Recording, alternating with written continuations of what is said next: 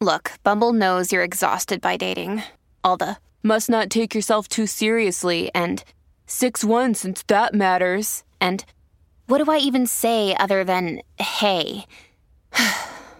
well, that's why they're introducing an all new Bumble with exciting features to make compatibility easier, starting the chat better, and dating safer. They've changed, so you don't have to. Download the new Bumble now. Me gustan las mujeres, me gusta el sexo. Ay, no lo quiero decir, ya no lo quiero decir. Vamos a un Que parvete. dice que saquemos la pistola. Con el culo al aire.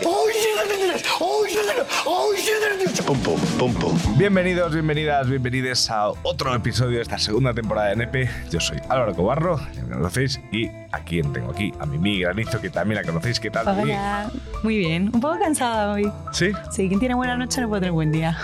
Pues, pues está bien. Yo me, me gusta, me gusta ese punto. esa actitud, ¿no? Me gusta esa Esa actitud. actitud. ¿Has tenido buena noche? Pues sí, Pues sí. exacto. También, eh, claro, mi padre a mí me decía que si eres tan mayor para salir y para hacer cosas, eh, pues estamos. tienes que saber hacerlos, que tú estás aquí, por lo tanto, Aquí estás estoy, cumpliendo esa dando la premisa. cara. dando la cara. bueno, ya sabéis que estamos, eh, bueno, ya no sé a qué altura de temporada estamos, A saber, a saber. Dios proveerá. Dios proveerá, pero estamos aquí pues hablando de cosas de educación sexual, de relaciones, de aprendemos, nos reímos, estas cosas. Nos que hemos reído mucho, aquí ¿eh? Nepe, nos hemos reído un montón. Sí, la verdad que sí. Y además también mola un montón que nos mandéis cosas a Nepefon al Ay, sí.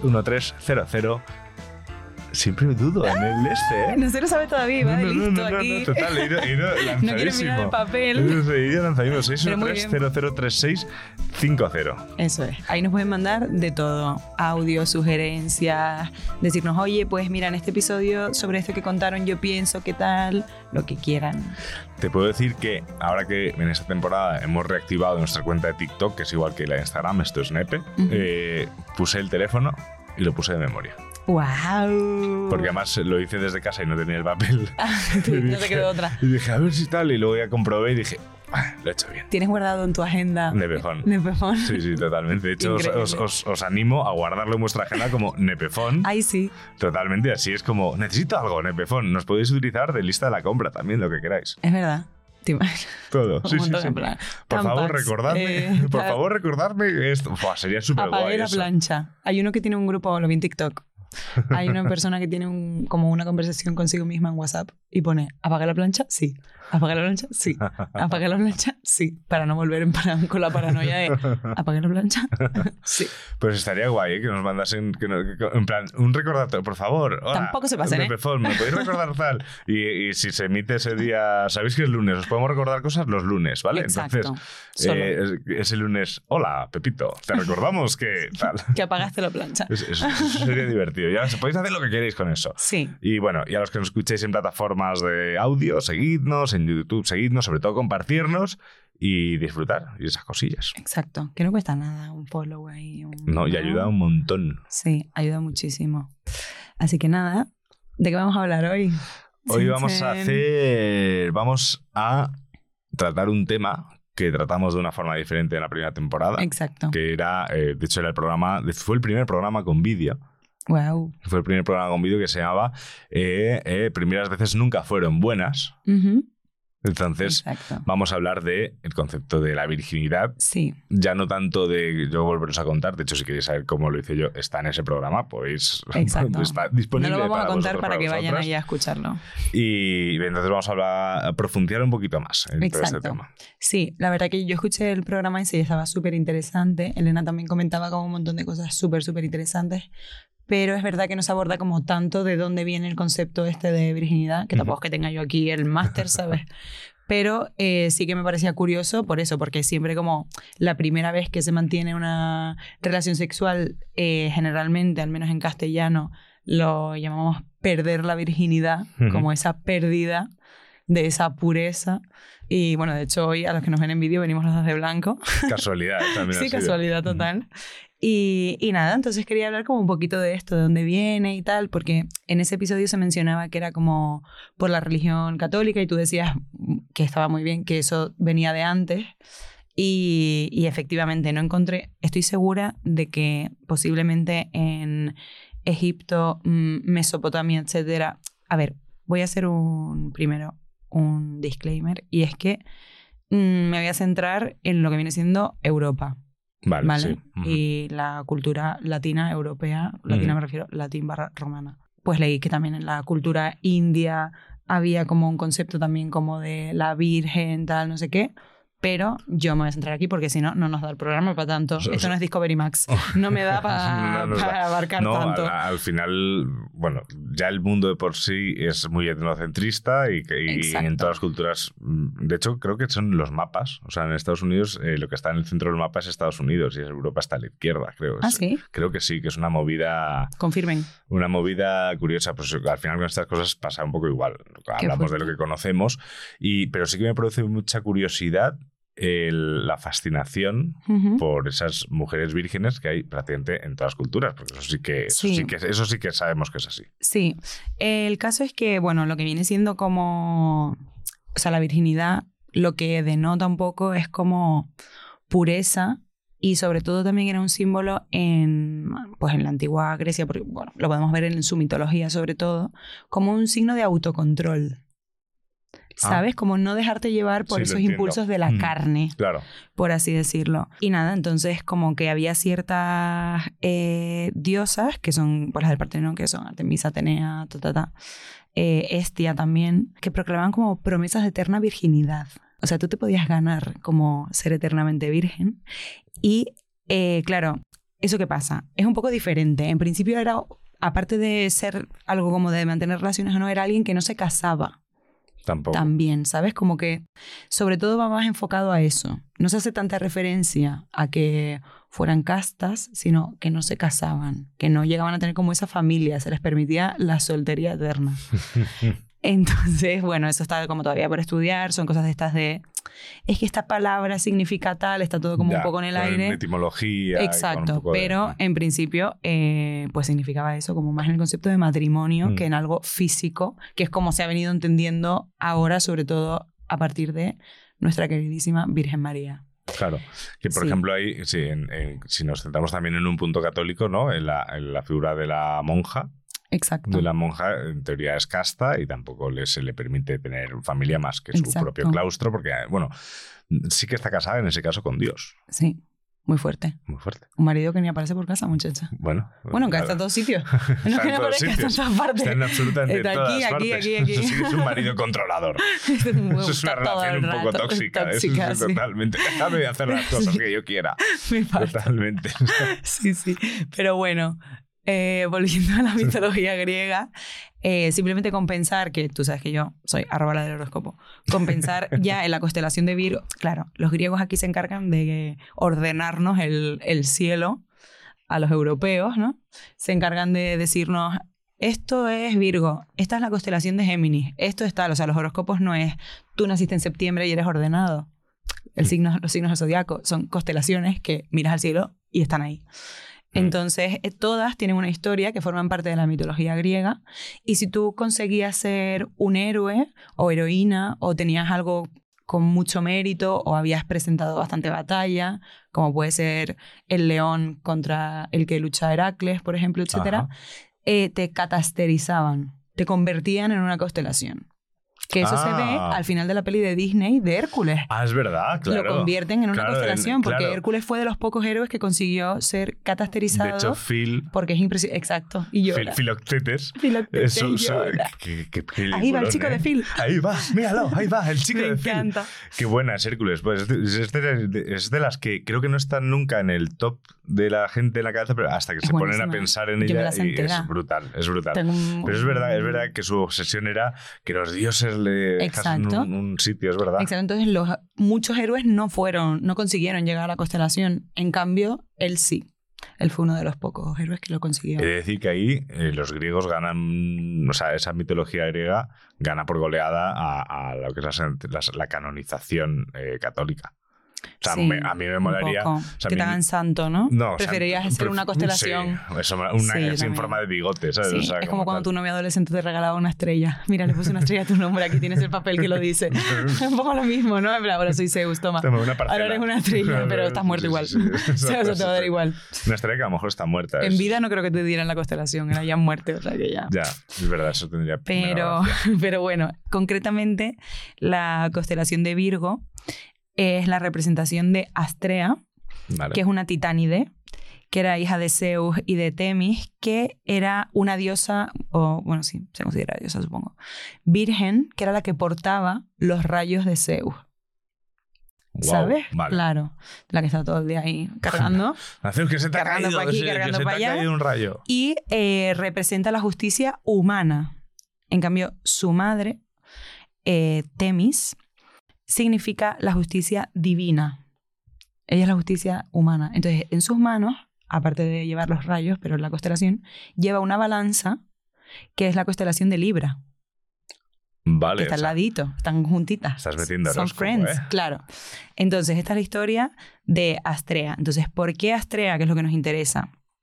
Es catasterizada y se le convierte en constelación. Como que hubo un, un momento en el que ella fue como la última inmortal que vivió entre los humanos. O sea, ella ahí diciendo, bueno, ok, I'm here. Total, que durante la, la edad de bronce era todo, la tierra era horrible, no sé qué, y ella, la justicia ya se fue. Y La justicia tuvo que abandonar eso porque dijo, mira, estos humanos No hay, no hay manera de. Son no, hay mala ma- no hay manera de partir aquí. Justicia, Exacto, dijo, son mala gente y yo me rindo". piro. Entonces, eh, nada, Zeus la subió al cielo, la ubicó ahí en como constelación de Virgo, le puso su balanza de justicia también, y eh, esa recompensa por su lealtad de aguantar tanto entre los humanos, la hicieron que Zeus le dijera, vale, yo te doy permiso para que tú guardes y mantengas tu virginidad.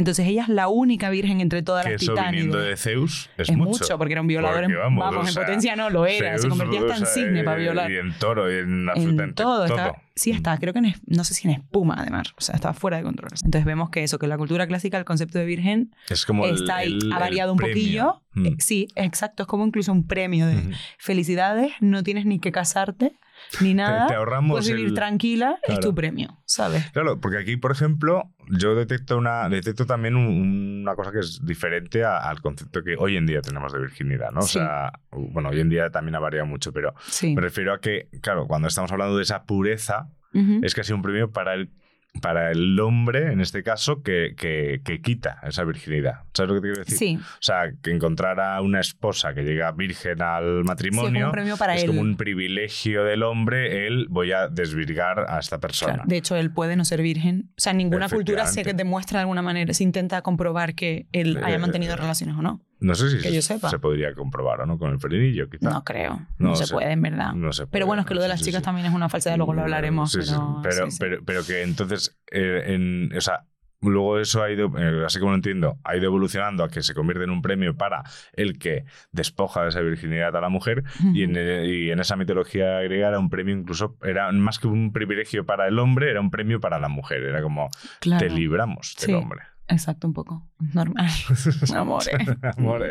Zeus. Seguimos opinando sobre cuerpos ajenos, seguimos usando términos referenciales para enfermedades mentales que, que no lo son. Estuvo buenísimo el programa, me encantó. La verdad que fue en modo crucero, fue, tenía un ritmo eh, que se me pasó volando, trabajando en casa, se me pasó volando. Estuvo buenísimo y esto les, para mí le va a servir a mucha gente. Me da la impresión de que va a ser estos capítulos que, que uno quiere compartir. Hay mucho que hacer. Los felicito, me encantó, lo escucharé de vuelta. Y luego ya nos llega, por supuesto, nuestra queridísima Virgen María, Madre de Dios, eh, mi tocaya. que claro, a mí me parece muy curioso leyendo sobre esto porque, a ver, yo lo siento, pero no puede ser que esta señora fuese virgen, quiero decir. La ciencia nos dice que para quedarse embarazada no puede venir una paloma ni un cisne, como hizo Zeus en su momento, y fecundar a una mujer. Entonces, ¿qué es como súper curioso aquí? Historia. Los concilios son como super reuniones de la iglesia católica Ujú. donde se establecen los dogmas, las normas, como por ejemplo, si la Virgen es virgen Ujú. o si la concepción fue inmaculada, que eso fue creo que en el siglo XIX o así. Eh, este tipo de normas, ¿no? Si es hijo de Dios o qué onda. Todo ese- todas esas cosas se deciden se en los concilios. Exacto. Se vamos a poner orden aquí. O sea, es primavera-verano en el concilio de Trento. Literal. Pues en el concilio de Éfeso, que fue en el 461, en el concilio de Letrán, que fue un poquito después, que fue cuando se enfatizó el triple carácter virgen de la Virgen. Porque la Virgen María era virgen antes del nacimiento de Jesucristo, durante el nacimiento de Jesucristo, ya que no se le rompe el himen al salir un niño por su chocho, ¿vale?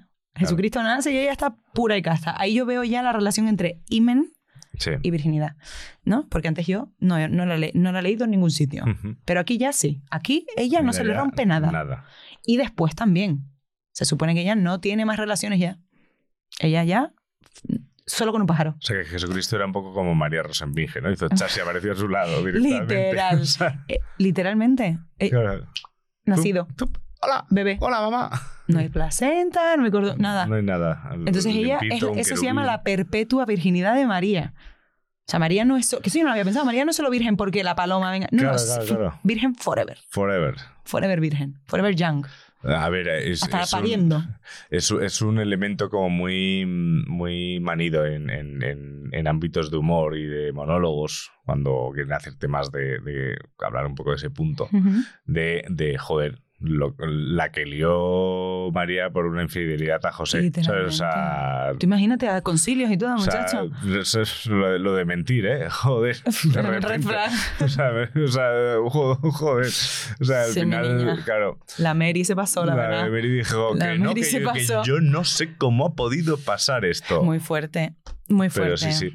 Bueno, a ver, también está esa parte, ya, sí, o sea, sin entrar tampoco en las creencias de nadie, ¿no? El- el- esa parte también mi- eh, miraculosa de, de- de- Claro. de todo, que es un milagro, que se, ha, que se ha quedado sin, siendo Exacto. virgen. Claro, la cuestión es Eh, fe. Obviamente claro, la es fe, ciencia, o sea, la, la religión se basa en la fe. Claro. La ciencia no pinta nada ahí. Como esos mitos, Para mí esos sí, pero mitos para de los te puedes quedar no. embarazada en la piscina. Ay, eso, justo pensé en eso antes. Fíjate tú viniendo para acá. Digo, mira tú, cómo la gente Tú puede que- pensar. claro, es que al final en la piscina? el espermatozoide va nadando, ¿sabes? Sí, los renacuajos también, y no te sale una rana del chocho, ¿sabes? Eso te quiero decir. Por favor. Bueno, el caso es que mm, esto me parece curioso porque, claro, esto está relacionado con, con que la Virgen esté libre de pecado. Por eso tiene que ser virgen, porque ella está libre de pecado. Igual alguien que sepa de, de religión así que me lo explique. Yo no fui ni a catequesis. Yo lo he leído. Yo no estoy bautizado, tú tampoco, ¿no? Yo tampoco. O sea, tú y yo somos... Yo estoy eh, libre de todo. A mí no me metan en sus rollos, que yo no firmé nada. Estamos en, estamos, no somos, firmé. no existimos a ojos del Señor. Qué fuerte. ¿eh? ¡Ey! Qué libertad. Estoy aquí. Como los Sims. Por favor. Cuando no les das de comer o se mean encima, que miran como para arriba, pues igual. ¡Eh! Bueno, el caso es que eso, quieren que esté libre de pecado para que no estuviera tampoco eh, sometida a las consecuencias de ese pecado, obviamente. Porque claro, ¿qué pasa? Que cuando Adán y Eva los echan del paraíso, tal, ahí Dios dijo como... Vas a estar en la mierda, básicamente. Dijo, te voy a dar fatiga con embarazo, regla, dolores, sufrimiento, tal. La Virgen María no tiene nada de eso. porque Tiene que estar libre de todo pecado porque es la madre de Dios, De, de Jesús. de Jesús. Jesús, de Jesús. Que es Dios, pero es el hijo de Dios. Es la nuera. Es todo. ¿no? Es la Es nuera. todo. Es la nuera de Dios. Todo. Bueno, también es.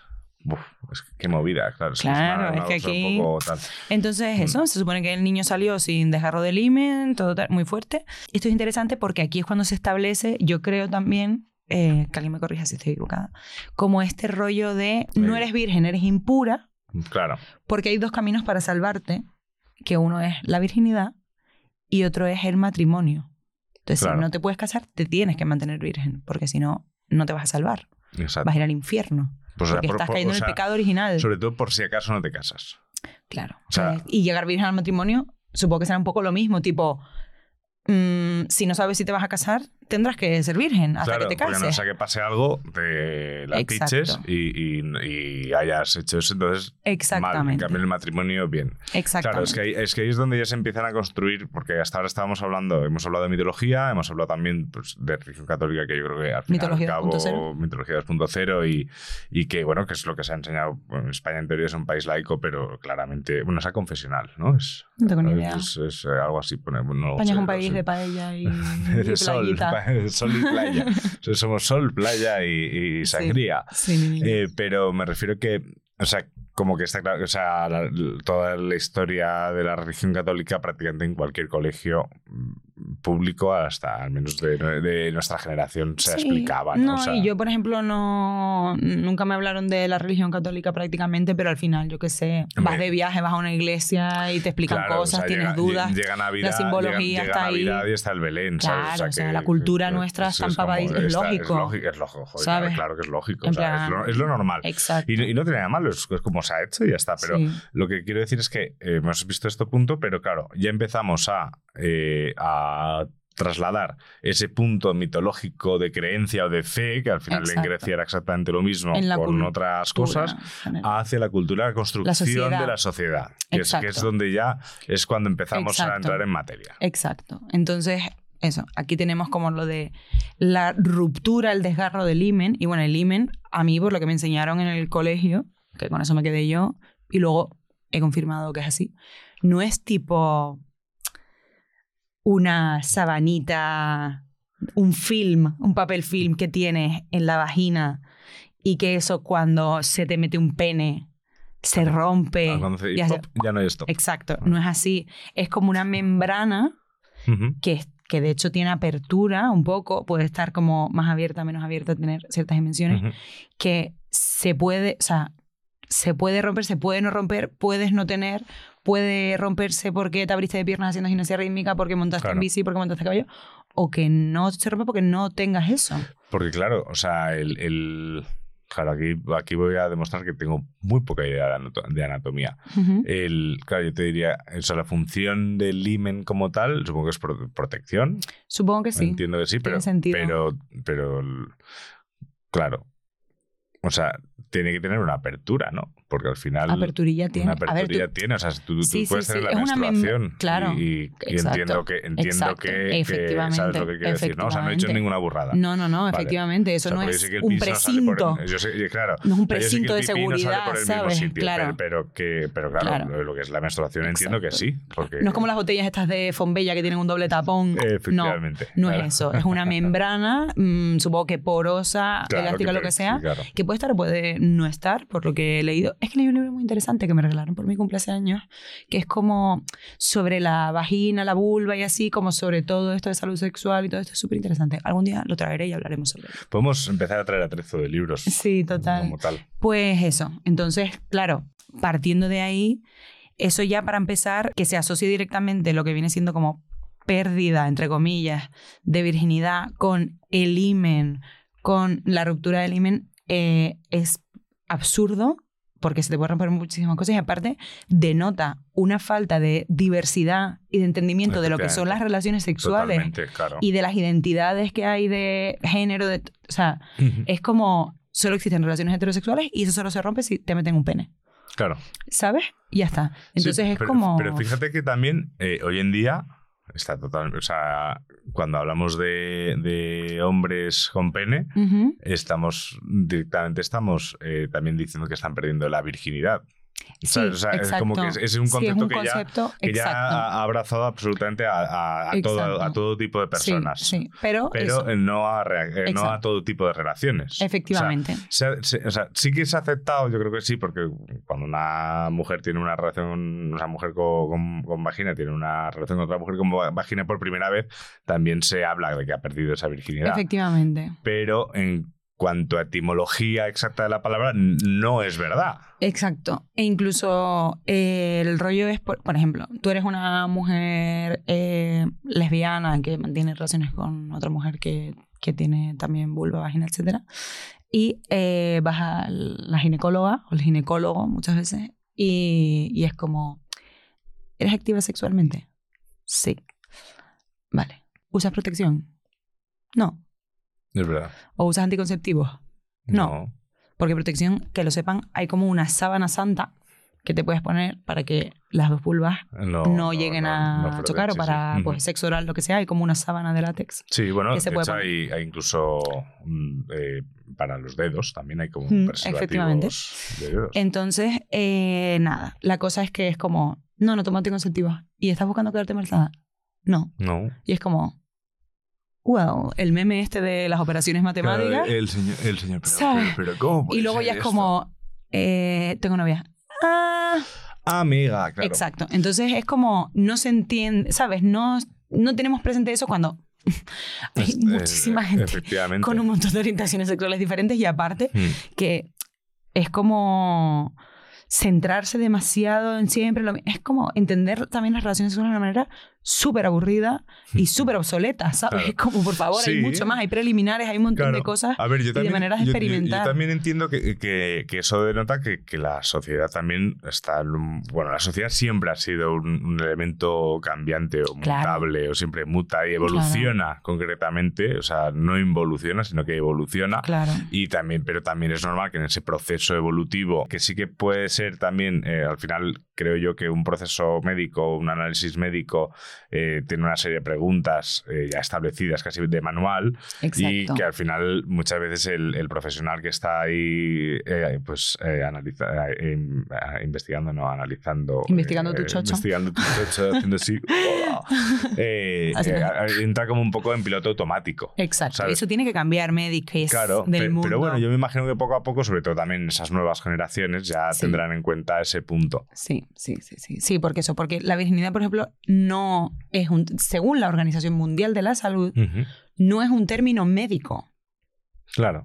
la virginidad, ¿sabes? Sí, sí, no sí. es un término médico. Esto del imen, etcétera, no es un término médico, porque es como súper absurdo. O sea, es como, yo qué sé, es eso, una falta de diversidad enorme y centrándonos en las relaciones de siempre. Luego, el concepto de perder la virginidad en sí, aplicado a la primera vez que mantienes relaciones, también es un poco y más relacionado con el físico es súper absurdo, porque si tú eres, por ejemplo, una chica trans y te operas y te pones vulva, etcétera, ¿qué pasa? Que vuelves a perder la virginidad cuando vuelves a mantener, a mantener por primera vez relaciones Ah, con otro órgano. Yo conozco, es yo absurdo, de- ¿sabes? yo conozco un caso de, de un amigo mío que, que- que es homosexual y, y antes de, de, de entenderse a sí mismo y entender su propia sexualidad había tenido relaciones con mujeres.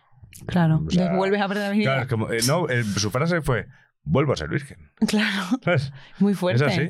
Es- Entonces es como, deberíamos un poco ampliar ese abanico y entender que cada primera vez es una primera vez y no es una pérdida de nada, Mm. ¿sabes? Porque no estás perdiendo nada, no estás perdiendo Claro. pureza, no, No estás pierdo, perdiendo es nada, creo- no pierdes ni el imen por perder. Claro, exacto. O sea, ¿Sabes? yo creo que más la palabra virginidad, yo creo que ya eh, ha evolucionado a tal punto que el, el significado no tiene por qué ser eh, dañino, por Sí. así decirlo, pero lo que le acompaña, el, el perder, o sea, eh, una pérdida siempre tiene que ser negativa. Exacto. Entonces, eso es lo que a lo mejor hay que Exacto. cambiar. O sea, he dejado de ser virgen. Eso dejar podría estar bien, porque Sí. dejar algo puede ser bueno. Puedes Sí. dejar el alcohol, puedes dejar las drogas y eso siempre va a Sí. ser bueno. Sí, Pero, pero, o sea, digo porque es- yo creo que sí que es un trabajo muy bestia el mm, olvidar la palabra virginidad. sí. De hecho, o sea, si vemos como eso, el recorrido histórico siempre ha estado asociado más bien a la mujer, porque si no se utiliza muchas veces castidad Ah, claro. en los, en los monjes. Perder la castidad.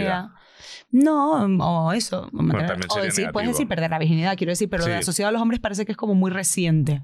Sí, la virgen es la virgen, está, la ¿sabes? virgen es la virgen. Jesús se supone que tampoco mantuvo relaciones, creo. No, con Magdalena, ¿no? A ver, esa pues era la puta. Es que tenemos Claro, aquí los claro, dos claro. arquetipos claro. mm, los que se asocia la figura la de la vida mujer. de Brian, En la- es que esa es, esa- es mi el libro Pero si no tuvo hijos, no tuvo tal, no tuvo relaciones porque no cayó en el pecado original, porque era el hijo de Dios, bla, bla, bla, bla, bla, a él no se le llamó virgen. Ya.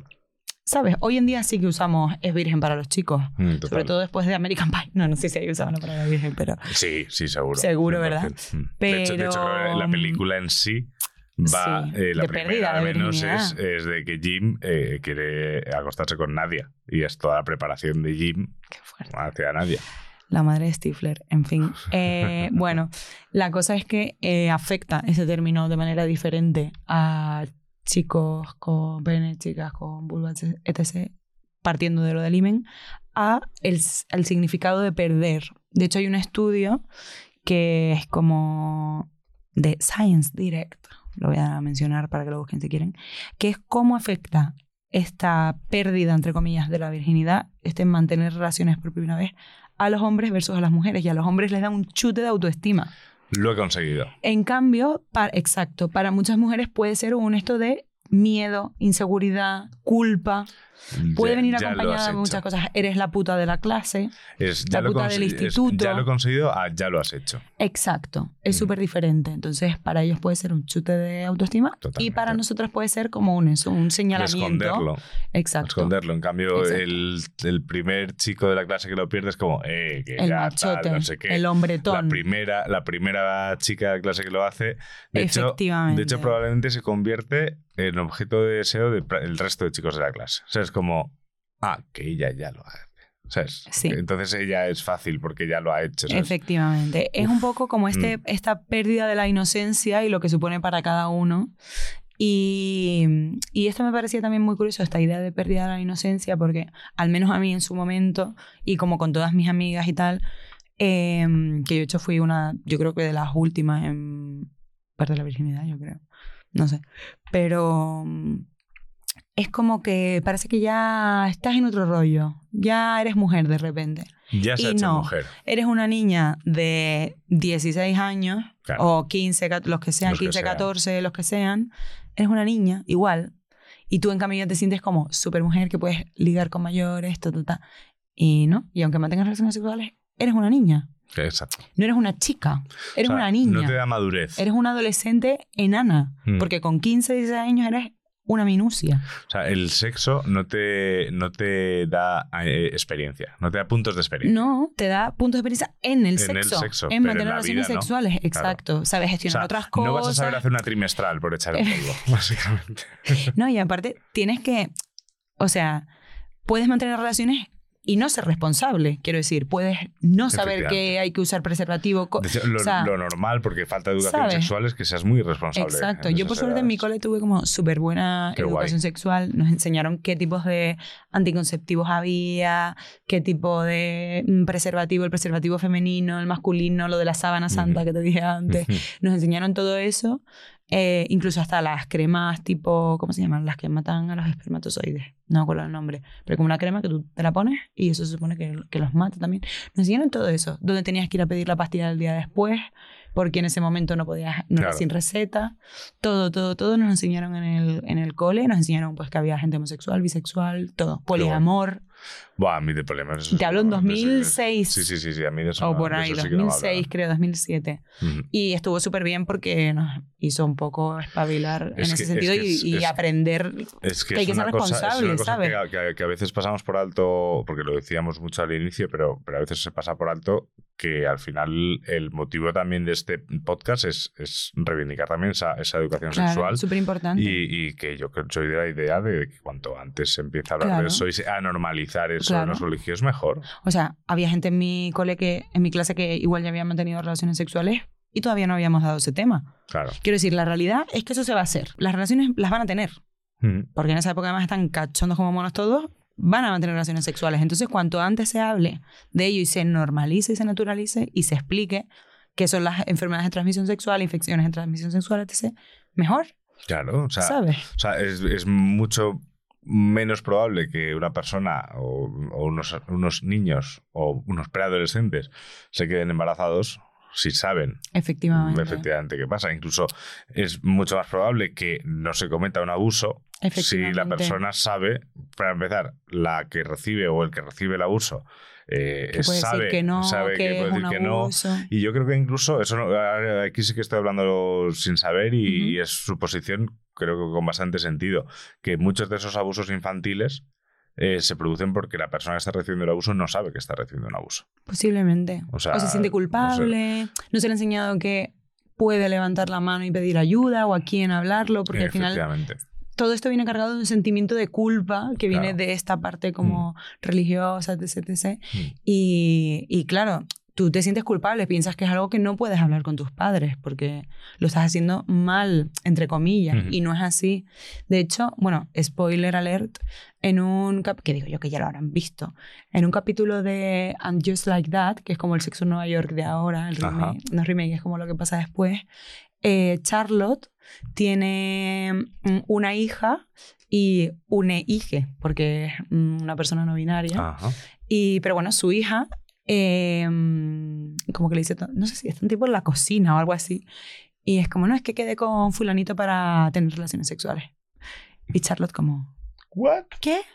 Pero va como a su cuarto en plan, pero tú sabes que puedes usar preservativos, tal, no sé qué. Sí, sí, sí, ya lo sé todo, mamá, ya lo sé todo, tal, no sé qué. Bueno, pues luego hay como una super nevada en Nueva York y la hija le llama en plan, mamá, necesito preservativos, voy a tener relaciones. Y entonces Charlotte está como con la nieve buscando preservativos para su hija, no sé cuánto.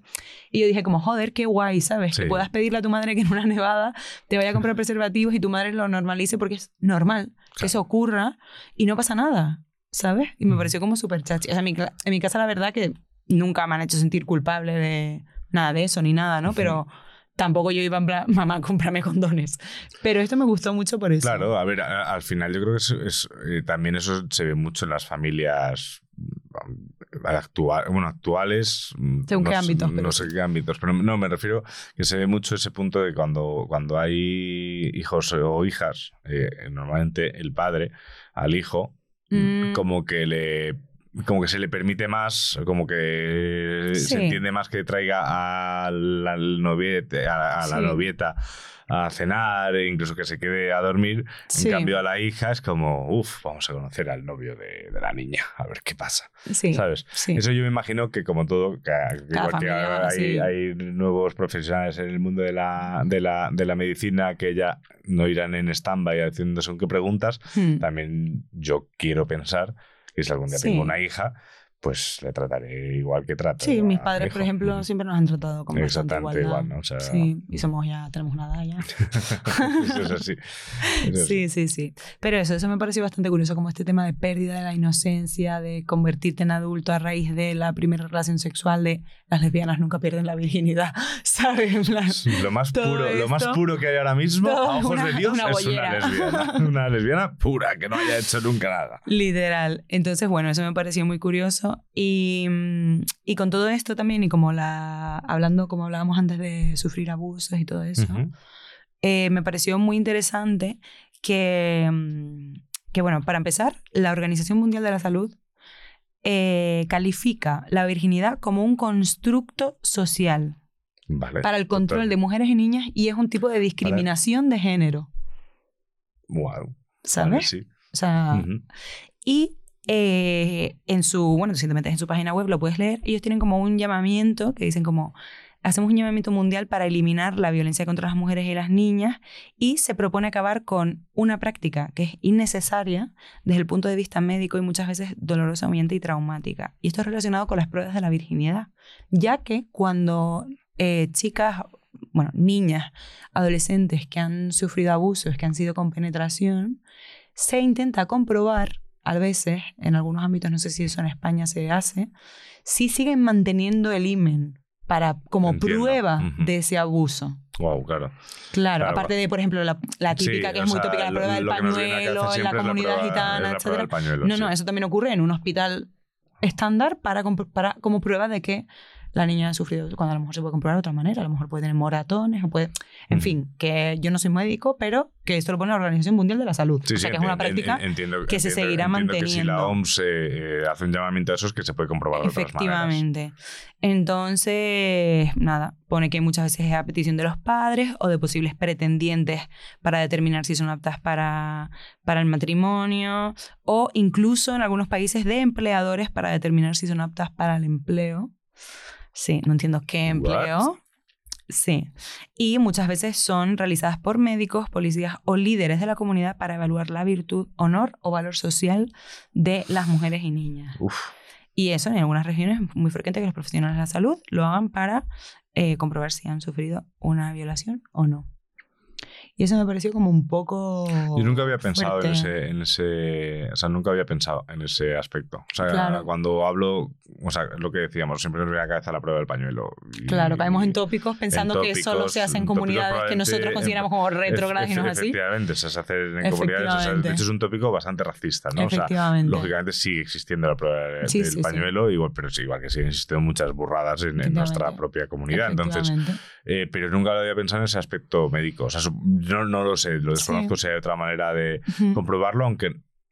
Bueno, sí, sí, estoy seguro que- Claro. que, se puede ver si hay Hombre, desgarro de dentro de, ADN, de de todo, todo. restos de ADN. O sea, tenemos el ADN hay- ya en el siglo claro, XXI. Claro, claro. O sea, hay O sea, mil eso cambió lo que es la criminología. Exacto, sí, sí. O sea, sí, es que sí, es sí. una locura. Entonces, a partir de ahí. Al final es seguir exponiendo a la víctima o a, la- Efectivamente, o a otro la- trauma. a otro trauma como, como, Claro. como ese. Sí, sí, Claro, es- ya partiendo de no creer a la víctima en un principio y que tenga que demostrar ya que ha ocurrido, Mm. Que bueno, al final tú eres inocente hasta que se demuestre lo contrario, Eso, entonces por se tiene supuesto, que pero bueno, comprobar, pero, está, comprobar de otra mm, manera. Efectivamente, Mm. yo creo que la ciencia ha avanzado lo suficiente como para intentar como para no tener desterrar eso, claro. estas prácticas Bueno, y, sobre todo que es un, un punto en el que solo es válido ah, para comprobar si una chica que no haya tenido penetración antes ha sido violada con Y que penetración. aquí se, se suma también el hecho de que, y si tú no quieres contar que sí que has mantenido relaciones antes, Claro. porque tienes 15 años o 14 Por- y no quieres por contarlo ese porque tal, de culpa. lo que claro. sea, ¿entiendes? Como que se suman demasiados factores como para que eso sea lo Sí, fundamental. como que no es determinante. es- eh, Efectivamente. pero incluso, incluso, imagínate que no ha existido esa violación. Y Ujú. es un invento eh, de, de la, de, en ese caso de, de la niña. Y resulta que cuando le hacen esa prueba, se le había roto el himen por lo que fuera, porque hace gimnasia, por lo que tal. En ese punto es que deja de tener sentido incluso hacia el otro lado. Sí. O sea, no es una prueba que es totalmente Sí, inútil. Sí, sí, sí. Entonces, nada, eso me pareció también súper interesante. Y luego también me pareció como muy curioso pensando en esto de niñas, niños, ¿no? Como de la edad a la que se, se mantienen relaciones sexuales por primera vez y lo que supone para la persona. Pero no en el sentido de mantenerlas muy pronto y sentir culpa o algo así, que eso también se da mucho, sino de mantenerlas muy tarde, entre comillas, ¿no? De cuándo tarde es tarde. Claro. ¿Sabes? O sea, ¿cuándo es lo suficientemente. ¿Cuándo, cuándo Eh, es el. En plan, claro, cuando porque estás en el punto de cocción perfecto y cuando el, ¿sabes? eso vino, como no, de mi fuente de, de conocimientos de confianza, que es Reddit, que un, un usuario eh, ponía, ¿creen que alguien de 25 años ya está muy viejo para empezar a tener sus primeras relaciones amorosas? Joder. 25 años. Y ponía, y si estás muy viejo, ¿qué pasa? Ya no los vas a tener. nunca. Claro, o sea, es como que ponía, uno ponía, poner, eh, aún eres joven, incluso lo serás después de los 30. Quítate esa idea porque con el tiempo te darás cuenta de lo absurda que es. Además, ¿quién dice que ya eres viejo y por qué lo crees? Y comenta el usuario que había planteado la pregunta. Yo soy quien me lo digo constantemente. O sea, es él con su propio sentimiento de culpa porque al final, claro, también es muy importante entender cómo se representa el mantener relaciones sexuales por primera vez en lo que viene siendo la cultura pop. En el cine. American Pie, Claro, no, no, en las películas. al esas Virgen a los es 40, Steve Carell, es que Súper amo, salidos. pero todas ese, ese tipo de películas es como adolescentes que tienen que perderla antes de entrar a la universidad, tío. Hombre, ¿cómo O en el primer año de Porque universidad, vas a porque, llegar a la universidad y tienes que saber porque eso Claro. es un harén, vamos. un harén de mujeres que están Dispuestas. locas y que enseñan las tetas en las fiestas de la piscina. Entonces, ¿sabes? Como que eso me parece muy, muy interesante porque no sé si hay muchas diferencias entre los países de cuándo se mantienen las relaciones sexuales antes o no. En España yo creo que somos bastante espabilados y espabiladas y suele ser en el instituto más o menos. Por lo que Mm. yo he preguntado, que he ido preguntando, Sí, suele ser en el yo instituto, bachiller, yo exacto. fui- Yo fui bachiller. y la mayoría de la gente que he preguntado es primero de bachillerato, es decir, 16 años. La gran mayoría. Yo eran 17 acercándome eh, a- Antes de la universidad. Antes de la universidad. El último año. No, yo, o sea, lo contaba, yo, Senior. lo contaba yo en el de esto. Mi obsesión era eh, antes de los 18, era como mi, mi punto tope. de- No, no, antes de los 18 tal, lo conseguí por un par de meses. Claro. Y antes que Carlitos cantara. Eso también lo Ah, comenté. eso lo vi, lo escuché, eso, lo escuché. eso lo comenté. Sí, sí, sí. Pero no, pero es que, es, es que va por ahí también. O sea, al final, eh, hoy en día, sobre todo, que, que todos nuestros estímulos vienen muchas veces por pantallas, por, por, Efectivamente. por, por Una cosa, series. perdona que te interrumpa, esto, ¿cómo se llama la serie? Esta, Élite. Bueno, que son en el instituto y se montan allí unos Bueno. tríos y unas cosas que digo, pero alma de cántaro, qué momento, amor. Si yo no Qué sabía mal. ni hacerme el eyeliner, ¿qué me estás ¿qué, qué contando, perdido muchacha? tuve yo en el instituto? En plan, mi niña, es cosas- así, por favor. Las No, personas no, que no. crezcan viendo élite no es real. Hecho, Para de nada. hecho, yo, no, yo no he llegado a verla, pero lo Ni que, esos te- lo- lo cuerpos que- son exacto, sobre todo a mí el que me edad. parece muy preocupante son eh, ese- esa esa representación de esos cuerpos, que además no hay nadie que, que le sobre un gramo Sí, de nada. Exacto. ¿Sabes? Que me parece, me parece una serie un poco Exacto. problemática. Sí, porque el cuerpo cambia mucho. Eso también es algo importante de decir. El cuerpo cambia muchísimo. Por ejemplo, y tampoco cambia tanto. Hmm. Quiero decir, yo llevo pesando y midiendo lo mismo desde que tengo 15 años. Hmm. Tengo un residuo de la farmacia Sí, con sí, mi sí, altura.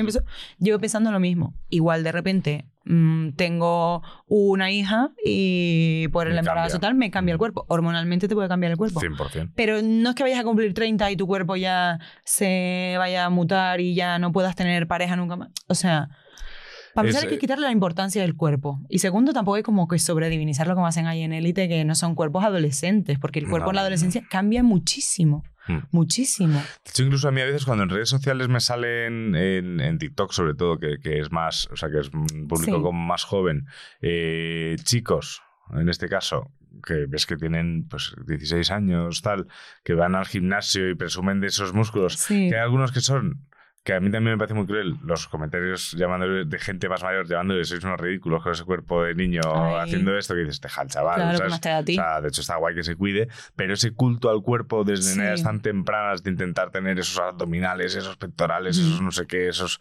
mm, Yo digo, joder, que sois adolescentes, macho, Sí. que, que- que- que ya no os preocupéis, ya habrá Exacto. tiempo, yo aún sigo esperando. Sí. no, y aparte también es importante como no, o sea, como que esto puede ser interesante para alguien que quizás no haya mantenido relaciones o está manteniendo sus primeras relaciones y escuche esto. No siempre lo que le va a poner más a la otra persona es tu cuerpo. Efectivamente. El deseo no siempre tiene por qué partir de un cuerpo Y, o so- del y so- y sobre todo, físico. y sobre todo Y un puede ser muy variado ese según- deseo. Claro, claro, claro. ¿Sabes? Porque yo pues, me he liado con muchos tipos de personas con cuerpos súper variados y pues mira, pues puede estar más fuerte, menos fuerte, más gordo, menos gordo y me gusta igual y me pone igual y no tiene nada que ver. Entonces eso es algo muy importante que las personas que vayan a mantener relaciones no tienen por qué tener el cuerpo perfecto para ser válido, válida, No. válide, para tener una relación es que, sexual, es que un, cuerpo perfecto simplemente es un cuerpo. Exacto. Y ya está, ¿sabes? O sea, no hay más. Es- Eso, Sí. es, eso es una cosa que sí, que las personas que estéis escuchando esto, a lo mejor estéis en ese punto en el que, a vuestro parecer, estáis tardando mucho en tener esa primera relación Hmm. eh, sexual y os estáis culpabilizando por vuestro Exacto. físico. No, No, tiene, tiene, absolutamente nada que ver, porque es que No. yo igual, o sea, yo he tenido relaciones con muchos tipos de, de mujeres y una me podrá gustar más, otra menos, pero bueno, ya está, son así. Sí. Y, y lo que es verdad es esa, esa obsesión. Yo creo que, fíjate, lo que decíamos de la primera persona, la primera chica de la clase que lo pierdes, como tienes estigma de Ujú. tú ya lo has hecho, eres la fácil, Ujú. eres lo que sea, y el otro es el machote. Creo que a medida que van pasando los años, el- la vergüenza por decir que no lo has hecho se va homogeneizando. Exacto. O sea, ya deja de ser una cosa de Sí. hombres y mujeres, sino que ya es mm, cuando tienes X años y eres mujer y no lo has hecho nunca, o eres hombre y no lo has hecho nunca, Sí. eh, tienes ese, ese mismo, esa misma preocupación y esa misma vergüenza de decirlo. También yo entiendo esa vergüenza porque muchas veces es el propio grupo, que eso pasó con, con mi grupo de amigos, yo incluida en ese momento, por Ujú. falta de empatía y conocimiento, no es algo de lo que estoy orgullosa, de señalar o preguntar a la persona que lo ha hecho cuándo va Cuando, a ver, cuándo tal, ¿eh? te va a pasar el arroz, ¿sabes? Muchacho, claro, en plan, como que eso también, tal, también, no será gay. también hay un señalamiento sí, sí, por sí, parte del grupo y es como, por favor, paremos a hacer eso, en plan, yo soy la primera que lo he hecho, mm, me confieso, pero hay que parar porque no tiene sentido y es absurdo. O sea, no, no hace ni mejor ni peor, que tampoco es que mm, fuera una cosa, un acoso, pero Sí, bueno, sí pero se señala, sí se menciona. Sí, sí. Sí se juega el yo nunca eh, cuando tienes 17 años y todas las preguntas van sobre sí. eh, relaciones sexuales y tal. Y hay es divertido, sí. Me gusta el yo nunca, sí. Pero hay cosas mucho más divertidas también y mucho más locas que se pueden preguntar. Hay que ser un poquito Mm. originales y un poquito malos para preguntar Claro. cosas con malicia y graciosas. No solo sobre no, el no solo, no solo hacía sexo, Sí. que además normalmente eso es. A ver, también entiendo que son esas, esas edades en las que todo. Claro, obviamente tienes las hormonas a flor de piel. Sexualmente, incluso muchas veces se juega en Exacto. un punto en el que hay. Bueno, claro. Para comerse yo la nunca- boca, como la botella. Yo nunca se juega con alcohol, claro. A Claro. Sí, seguramente hay alcohol, claro, se Sí, juega con alcohol. Oh, Y, y- y se juega también un poco en esos grupos mixtos en los que ya empieza a chisme. haber tal, para el chisme. Yo nunca me he liado con alguien en una biblioteca y mirando a tu amigo el que se ha liado con alguien en la biblioteca, Sí, sí, sí. Lo he. Totalmente. ¿Sabes a quién me refiero? lo sabes. Pero sí, hay que- hay- yo creo que hay, que- hay que tener mucho. O sea, a ver, también es verdad que ahora los, nosotros lo estamos diciendo ya pasados unos años Claro. y lo estás diciendo con una perspectiva Claro. que es muy difícil tener ese, Claro, este ahora tengo punto de 31 vista. años y tenía 17. Claro, o sea, con 17 pues es difícil que te plantees estas cosas, pero por eso es- yo creo que es guay cuando hablar de este tipo de cosas de forma abierta, Exacto. ¿sabes? No hay que presionar a nadie No. a hacer nada nunca, sobre todo porque también puede llegar el punto de que una chica o un chico eh, lo haga o sea, por, por, por- pura presión. Sí, de hecho tengo una amiga que, con la que hablé estos días de esto, en plan, ¿tú cómo perdiste la virginidad? Y, y perdió la virginidad con su mejor amigo, los dos en plan, tenemos que perder la virginidad. No se habían liado nunca ni nada, nunca se habían enrollado, no se gustaban. O sea, que Sí, son sí, buenísimos sí, sí. los dos, yo conozco los dos y son ideales y buenísimos, pero que eran amigos. Y fue como, tenemos que perder la virginidad. Vamos a hacer esto, Sí, no lo en de primero medio, bachillerato. Y si vamos a tu casa cuando tus padres no estén y nos liamos para perder la virginidad, vale. Y claro, dice ella, yo obviamente pude estar más excitada, menos excitada, pero no fue una cosa de le deseo. De deseo, claro, no, era mi amigo y deseo, quise hacer claro. un trámite. Claro, un O sea, trámite. un trámite, check. Ta- también es verdad que probablemente sí que se, se encontraran ambos en, en un, en un ambiente más seguro, ¿no?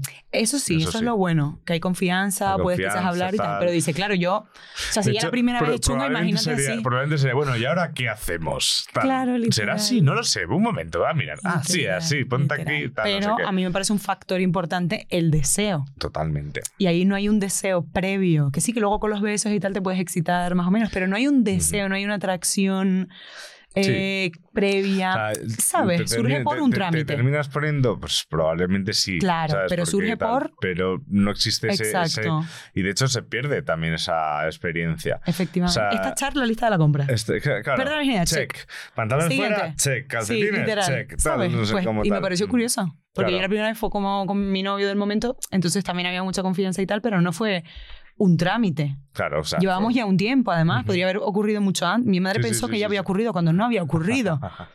Mamá, Eso me pasó con mi padre. O sea. Mm. quiero decir, entonces no fue como en ese sentido, fue como cuando surgió, cuando hubo intimidad, tal. Pero claro, esto es un trámite, en plan, check, Claro. listo. Comerse la boca, check. Supongo que me recuerda a, lo del- a la peli del Mirador Petinto. Cuando, Ah, sí. con lo de los, los con, con los, ¿cómo se llaman? Los tirantes. Como que escuchaba, claro, el de pequeño escuchaba, y, pensaba- y hacía. Ah, pues será este. Así estábamos esperando tener el, tener, tener el hijo. pero, pero sí, es como, venga, pues vamos a hacerlo. ¡Hala, aquí estoy, toda tuya! Sí, A ver, sí, ponte ahí. Sí. Pero, eh, pero, pero, no, y pero sobre todo también, eso es un caso en el que, fíjate, por lo menos había ese ambiente seguro porque son, mejor- son mejores amigos y se, y- se, y se querrán. Tengo otras amigas que lo perdieron a lo loco, en plan, con el primero que Claro, ahí me voy, lo diga. Ahí voy. E incluso, incluso puede ser una parte, eh, creo que más en el caso de las, de las niñas, en ese caso, de, de vulnerabilidad total. O sea, Hombre, dice- normalmente era con un chico mayor. Claro, con un chico mayor. Mayor de edad, ma- muchas ma- veces. Claro, que ya, ya sabía hacerlo. Y es como, no querría hacer esto, pero bueno, mira, así ya lo hago, Ya ya, lo hago. tal, y este sabrá qué hace. Mm. Y, y al final es una situación de entrega en la que Sí. tampoco, tampoco deseo. Es que eh, había, cuando teníamos, yo qué sé, 16 o así, había muchos chicos que no querían liarse con una tía que fuese virgen.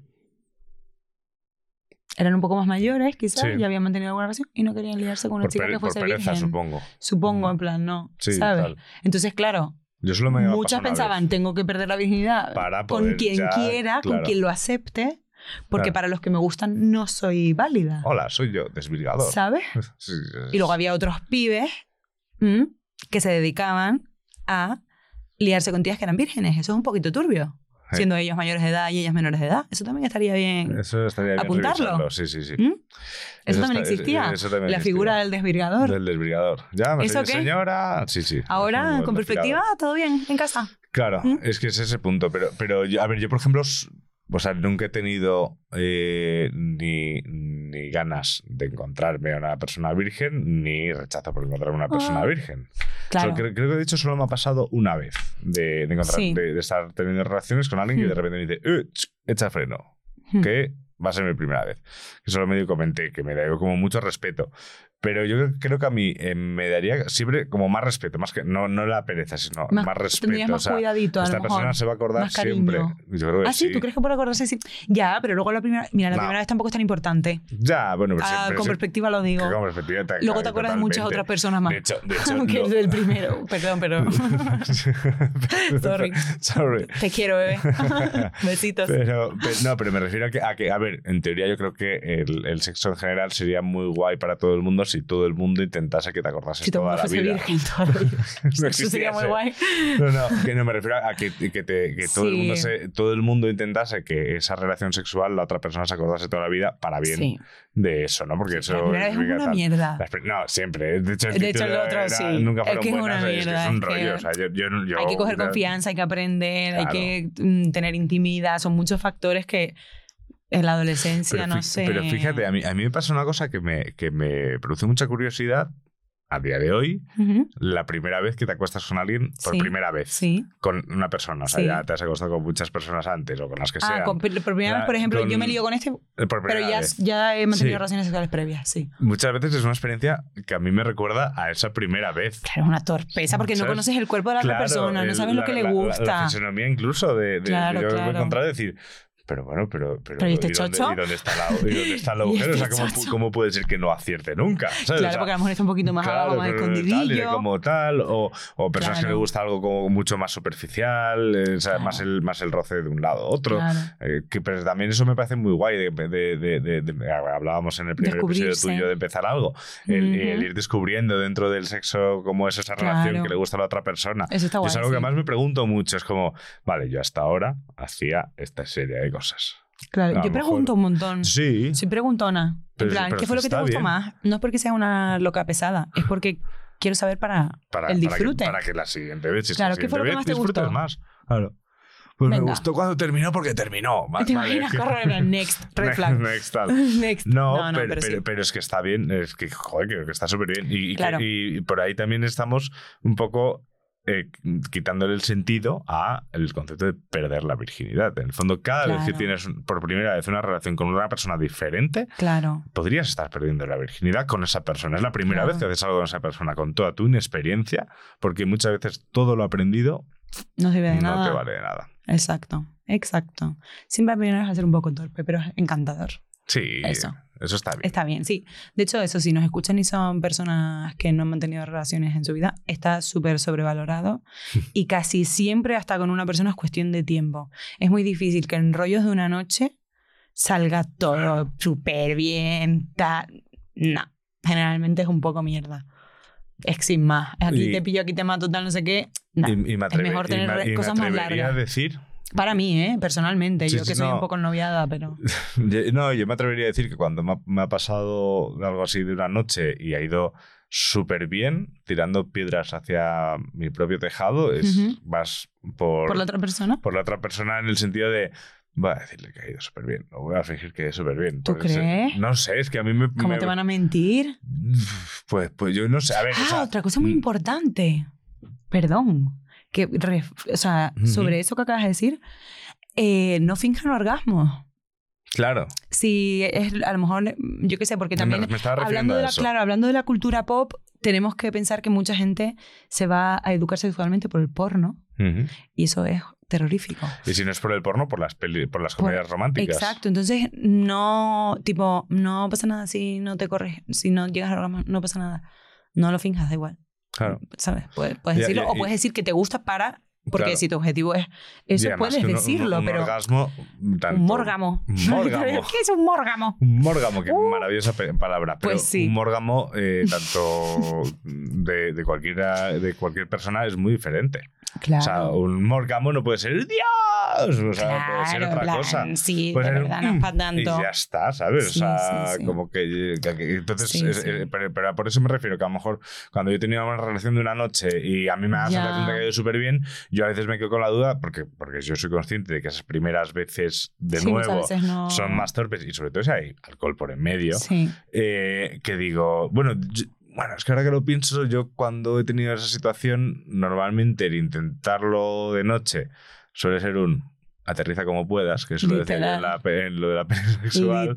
Y yo soy, a mí el- lo que es el sexo mañanero es una cosa como que me gusta siempre mucho porque me... Sí, que pereza. Uy, ¿Sí? a mí me Mira, quita, quita. Buah, déjame dormir. Pues a mí es una Buah. cosa como que siempre una me da como tal, siempre como eh, eh, sí, no sé qué. Va de Pero, retro, pero si es de una noche, yo como que siempre intento dejar caer de voy a hacer ahora lo que pueda, pero mañana tranquilamente Claro, eso ya, ya veríamos un poco más. También se puede hacer, que se puede repetir. Por ejemplo, yo qué sé, que muchas veces también pasa como que, que eso ya estamos entrando en otros Sí, sí. temas, pero bueno, por educación sexual. Cuando muchas veces el chico llega al orgasmo, ya se asume que ya se acabó. Ah, bueno. Y muchas veces, pues puede estar él muy excitado, mm, correrse, por así decirlo, y luego al ratito seguir y ya tú continuar si tú a lo mejor tardas más o lo que sea. Entre los chicos y eso, no sé cómo será, que se manifiesten por Nepefon, que es 613-003650, y nos lo cuenten, porque yo no soy un hombre homosexual, entonces no lo sé. Pero eh, en relaciones heterosexuales o personas bis que se lian tío tía, eh, puede pasar eso. Y es como eso.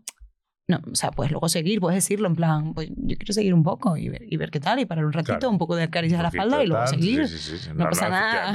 Se, se puede continuar de 0% muchas de maneras. problema, exacto. Yo un día te contaré algo fuera de micros, creo. ¡Uh, chisme! Chisme, bueno, no es Que una me cosa que- es una cosa, es una cosa que me pasó que aún no me explico porque nunca más me ha vuelto a pasar, pero... En plan, sexo tántrico. Yo nunca he Eh, tenido eso, no, sé lo que es. No sé, no sé. Sé que es como de mirarse, no sé. Sexo, sexo, como de mirarse la y... homeopatía del sexo. Y... Hice un ¿no? comentario así parecido a la temporada pasada en no sé qué programa y nos Y- criticaron en plan, que ¿Sí? es una cosa muy seria. Así que Sí, no sé, pues sí. me tendré que informar. Habrá- voy a hacer periodismo hacer un gonzo. día Un poquito de Periodismo gonzo, lo voy a hacer y lo cuento. No sé cómo es, No, no no, sé cómo no tengo es. ni idea. Y hablarías de Soy desconocimiento. una burra. No, era más un, era, era más un punto de eh, repetición. O sea, de, de en una noche, muchas veces. Jesús, María José. No, pero no me ha vuelto a pasar. O sea, no es una virtud, es una cosa que no me explico. virtud. O sea, no, La virtud de la Virgen. No, no sé. Yo, yo, tengo mis propias teorías de por qué pudo, uy, que- que- de por qué pudo pasar esto. Pues no lo sé, pero podríamos hablarlo alguna vez y preguntarle a una sexóloga, sexólogo que nos lo cuente. Vale. A ver por qué ocurre. Para que, me- que interesante. que- que me respondan si mi teoría Sí. es válida o no es válida. Sí, estaría bien. Mm. Pues eso, como que las primeras veces nunca fueron buenas, pero mm, tampoco son tan malas y lo haces con No. confianza. Y Primeras tal. veces y nos vamos a encontrar siempre primeras veces. Sí, exacto. Siempre, sí, sí. toda la vida. Es que toda la vida te vas a encontrar primeras veces. Ya sea porque tú cambias, pruebas cosas nuevas. Al final, el sexo, lo bueno que tiene es que es libertad. Efectivamente. ¿Sabes? O sea, puedes experimentarlo de muchísimas maneras, puedes descubrir cosas que te gustan con mucha edad, no todo se descubre cuando tienes 20 años y ya está, y tu vida sexual se reduce a lo que experimentaste con 20 años. No, igual tienes una pareja sexual o sentimental que te abre un mar de perspectivas, igual tú cambias porque te das cuenta de que mm, eres una mujer trans, en plan eres mujer y toda la vida te has considerado hombre porque no tenías ni idea de que esto existía y de repente te quieres además operar y experimentas el sexo de una manera nueva, eh, te das cuenta de que eres bisexual, decides abrirte y decir soy bisexual, soy homosexual, etcétera, etcétera. Y puede abrirse un camino nuevo, tríos, orgías, whatever. Sí, o sea, sí, el sexo no, es muy amplio. sexuales es- es- Muy amplio, incluso con la propia masturbación, que ustedes hablaban mucho de eso en el, en el episodio de Primeras veces nunca fueron buenas, también puedes llegar a descubrir un montón de cosas. Entonces, Eso es. como que yo creo que lo bueno que tiene la sexualidad es que es súper diversa, súper amplia, súper variada. Y es verdad que para mí el concepto este de pérdida de virginidad se me queda un poco mm, anticuado, un poco viejo ya, sí, eh, un está poco viejo de cultura y, antigua. Y, sí, y, que no refleja tampoco una realidad, sobre Exacto, todo. exacto, no O sea, refleja ya- el mundo real que ha existido siempre, por- pero y más ahora. Claro, y por mucho que ahora abarque ya a todo tipo de personas ese concepto de virginidad, ya es otro punto. O sea, yo creo que la conclusión de este programa es lo que estábamos hablando ahora de incluso la primera vez que te enrollas con una persona por primera vez, por mucho que ya te hayas enrollado con, Con las que te 50. hayan dado la gana antes, eh, no deja de ser una primera vez torpe, curiosa, Sí. incluso vergonzosa en algún punto, Sí, sí, ¿sabes? O sea, vergonzosa de... Incluso algunas de sorprendentes en plan, claro, de wow. Tipo, ¿y me esto que caso. han hecho? Esto que me han El hecho... Esto, que me han hecho, por favor, para siempre. Ya. Entonces también puede darse ese caso. O eso, una persona con la que la primera vez fue terrorífica y luego como Va te gusta así claro. y luego mira la siguiente vez está Progres- estupenda. progresa adecuadamente. Exacto, Es- es- PA. PA. MB, muy bien. Un 7.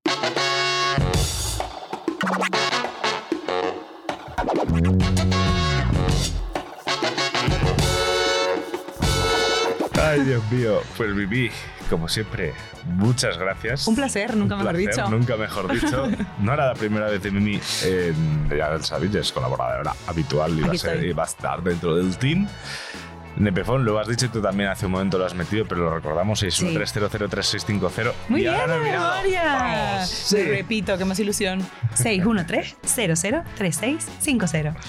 Y en arroba esto es nepe, tanto en TikTok como en Instagram nos podéis encontrar, en YouTube, en Spotify, Apple Podcasts, eh, Podimo, en todo. De hecho, si tenéis Podimo y ya lo estáis pagando, escuchar Nepe en Podimo, que nos genera un poquito de dinerillo, poco. Un poquito para el café, Pero poquito, sí, para el para el café. cafelito, para los plátanos, para la treso. Para la 3, para así tendremos más plátanos. Claro, es que si nos ves en. eh, o sea, si nos escuchas, no lo sabes, pero aquí tenemos un montón de plátanos y unos machangos a Dani y Eva. Sí, sí, sí, súper. Entonces, si quieres vernos en vídeo, pues también. Ahí estamos. Pues nada, Mimi, Mimi Granizo, muchas disfrutar del gracias como siempre y Igualmente. a seguir escuchando y compartiendo las cosas que nos pasan aquí en NP. ¡Hala! Hasta luego. Hasta luego, chao.